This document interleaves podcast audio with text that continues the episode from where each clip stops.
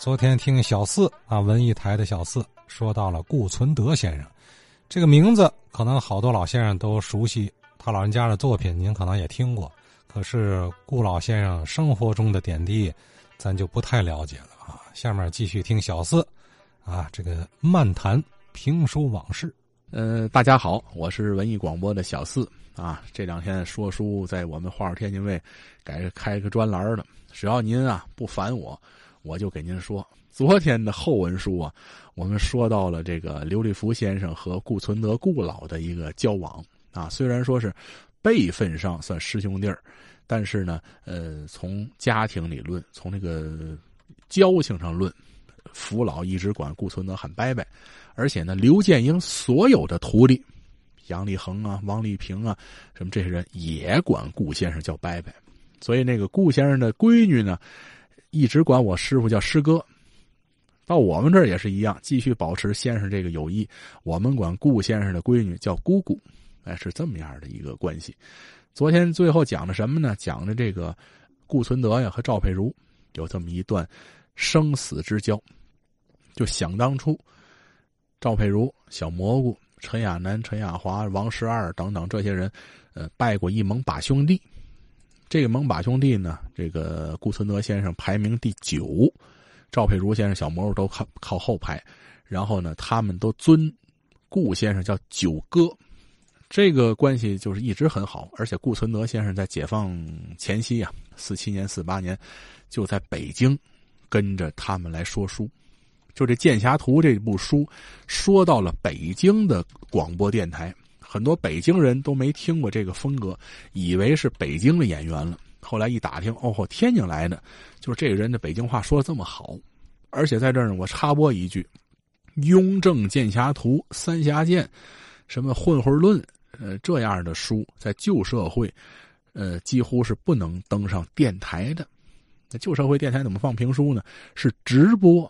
四十分钟左右这么一段节目，说书先生到点就去了，然后在那个简陋的直播室一开开那个话筒，就开始说，到四十分钟啪一拍木头，明儿见。每天就是商业电台嘛，就卖广告的这么样的一个广播。顾存德的《剑侠图》就在天津各个私营电台红极一时。这个在评书历史上是值得大书特书的。马振华好不好？蒋振廷好不好？没上过电台，呃，所以说这个挺有意思。你看当时的《三国》呀、《聊斋》呀、呃，《水浒传》呢，呃，这个包公案啊，这样的书可以上电台，但是这个《剑侠图》《三侠剑》《混水论》，呃，电台里没有，都是撂地这说，就是在书场当中说这个。而且《剑侠图》也不上茶楼，一般的都是这个《聊斋》啊、《三国》呀、《列国》呀，什么这个大枪杆啊、《岳飞传》呢，什么这个上电台。所以说，顾先生呢，也上茶楼，也上电台，就说他的这个艺术啊，哎，在这个行业内就叫有口皆碑。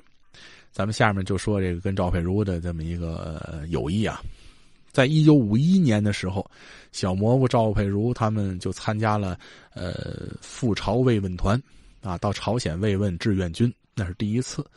然后跟着回国途中，小蘑菇遭受到敌机扫射。然后等等等等，小蘑菇去世了，赵佩茹胳膊负伤了，回到这个国内之后呢，给小蘑菇出了一个大殡，是吧？我们的这个花天津卫的老少爷们们也回忆过，小蘑菇出殡当时轰动了天津卫，是吧？半拉天津城的人都出来跟着送殡，赵佩茹当时电台讲演。啊，这个继承烈士遗志，我们继续打击美帝，抗美援朝，保家卫国。中央电台请演讲，然后烈士家属也演演讲。就是他病好了以后，那阵就不演出了。他这这这这就赵先生这个到死，这个胳膊里头还有那子弹的弹片呢。这是顾先生的女儿给我讲的，就说当时他不知道什么是明星，为什么呢？因为父亲本身就是明星。那是说书的顾存德，谁不知道？就说赵佩茹赵先生从医院里头疗养回来以后，到了这个顾存德先生的家，他们家住在民丰后，是吧？有这么一个地名吧？就虹桥区啊，民丰后，应该老虹桥区的朋友知道，因为我不在虹桥区住，我我也不熟悉。那应该是老天津的一个地名了，也是梁家嘴好像附近吧。赵佩如赵先生坐着三轮来看顾存德，我看我九哥来了。我就九哥替我就说这个呃担心了，蘑菇牺牲了，为国捐躯，我呢负伤了，我好了，看我九哥来说，当时这民丰后这个胡同里头，把那葡萄架都踩倒了，那些观众们就说这老百姓们就说烈士的战友来看顾存德来了。顾存德在门口住倒不新鲜，最后赵佩茹来了，等于这这这万人空巷，这帮人啊，整个的都来了，就看赵佩茹啊。赵佩茹跟人家客气啊，怎么就是这个？赵佩茹时时想着顾存德。到后来呢，一九六六年以后，这些演员们都受到了一些个冲击啊，演演出也不让说了。呃，顾先生呢，在六五年的时候就被开除公职了，就不让干了。后来，赵佩茹先生他本身也受到了迫害了。这个时候有这么一段因为那阵也没有电话、手机什么的，就靠人们的传闻，就是传闻什么呢？顾存德死了，这个赵先生得到这个消息，悲痛欲绝，然后就来到了顾存德先生的家，因为他不知道死啊，不知道是真死假死啊，就看这门口没有摆着什么花圈呢，或者什么这这这些东西。从那小院一推门，九哥就喊了一声：“九哥。”顾先生在屋里坐着呢。赵佩茹来了，就说：“那个他当时已经就是受冲击了，就是怎么还能上我这儿来？”顾先生歘从门里头出来以后，哥两个对视了几分钟，没说出一句话。两个人眼泪哗哗往下流啊，最后抱在一起痛哭流涕。什么意思，兄弟？你怎么来了？我听人说你死了。就这感情啊，您想，那个特殊的历史时期，这两个老先生是吧？当时是那个那个境遇，一个是没有工作了，一个是呃，这这被审审查了。当听说自己的这个老盟兄死了，然后到家里来亲自来看一看到底真的假的，这个时候。二人相对无言，热泪啊往下流啊！就是这个是曲坛的一段怎么说呢？呃，交朋友的这么一个典范。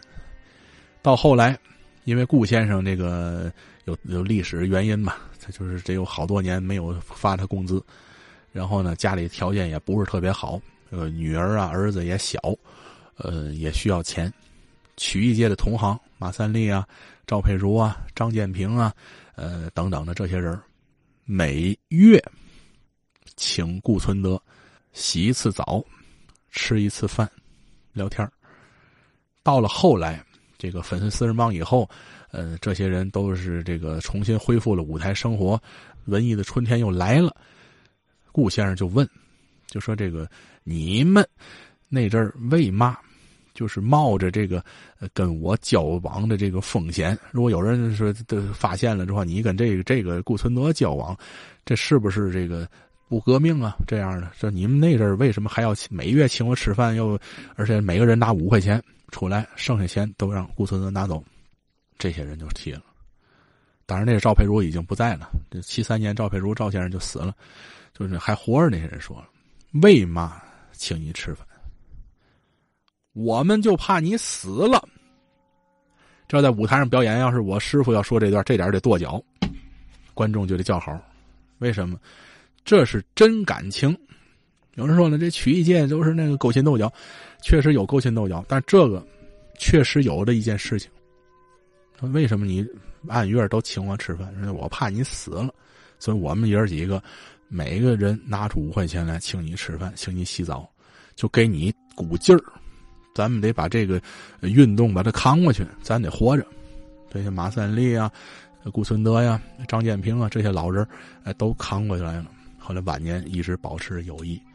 赵先生也是一样，后来是在这个特殊时期，赵佩茹赵先生家还有一个不定期的一个小小小型的一个聚会，这个聚会也是空前绝后的。什么聚会？下期戒烟。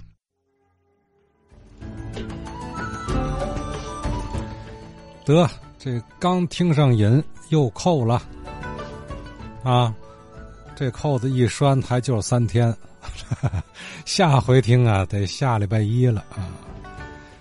这也不错，以评书的方式啊来说评书老前辈的故事啊，也恰如其分啊。